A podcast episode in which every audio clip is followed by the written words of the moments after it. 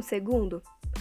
Se assim como eu, você é uma pessoa que gosta de planejar exatamente cada passo de um projeto, ao ponto de nem achar mais que ele seja tão interessante, está na hora de agir. Por mais atitudes desinibidas, por Esther Macedo Lira. Você já imaginou o que teria acontecido se Beethoven não tivesse começado a compor músicas? Se Machado de Assis jamais tivesse escrito uma palavra no papel? Se Van Gogh nunca tivesse pincelado quaisquer traços em uma tela? Isso mesmo, nada. Imagino que esses e outros artistas e demais profissionais que tanto admiramos atualmente não tiveram que fazer uma grande cerimônia antes de começar a fazer algo que nunca fizeram antes. Penso também que muitos deles nem imaginavam o resultado que daria o que estavam fazendo, mas fizeram. Todos eles tiveram que dar o primeiro passo, que talvez seja o mais difícil. Meu pai costuma dizer frequentemente uma frase que acredito que você também já tenha ouvido.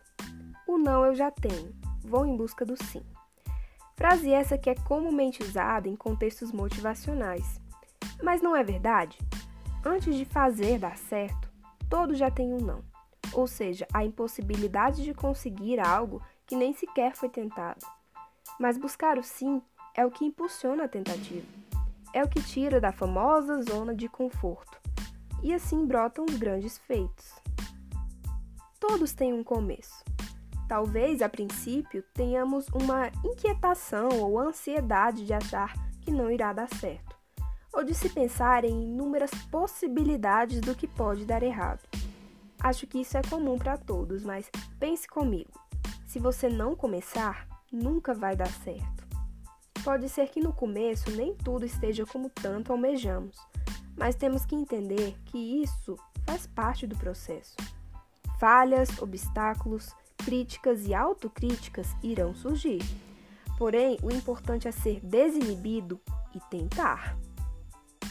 Eu sei, às vezes dá vergonha, aquele friozinho na barriga, mas calma, respira fundo, tenha pensamentos felizes e vá! Seja desinibido e faça acontecer. São as atitudes desinibidas que plantamos hoje que iremos colher amanhã. Eu sei, é tarefa difícil para mim também, mas eu lanço aqui um desafio: tentar começar hoje o que tanto pensa em fazer. Topa? Eu estou dentro.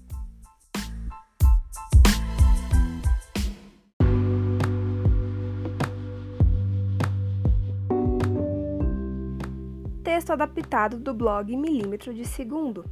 Leia esta e outras reflexões no blog. Acompanhe também os demais podcasts.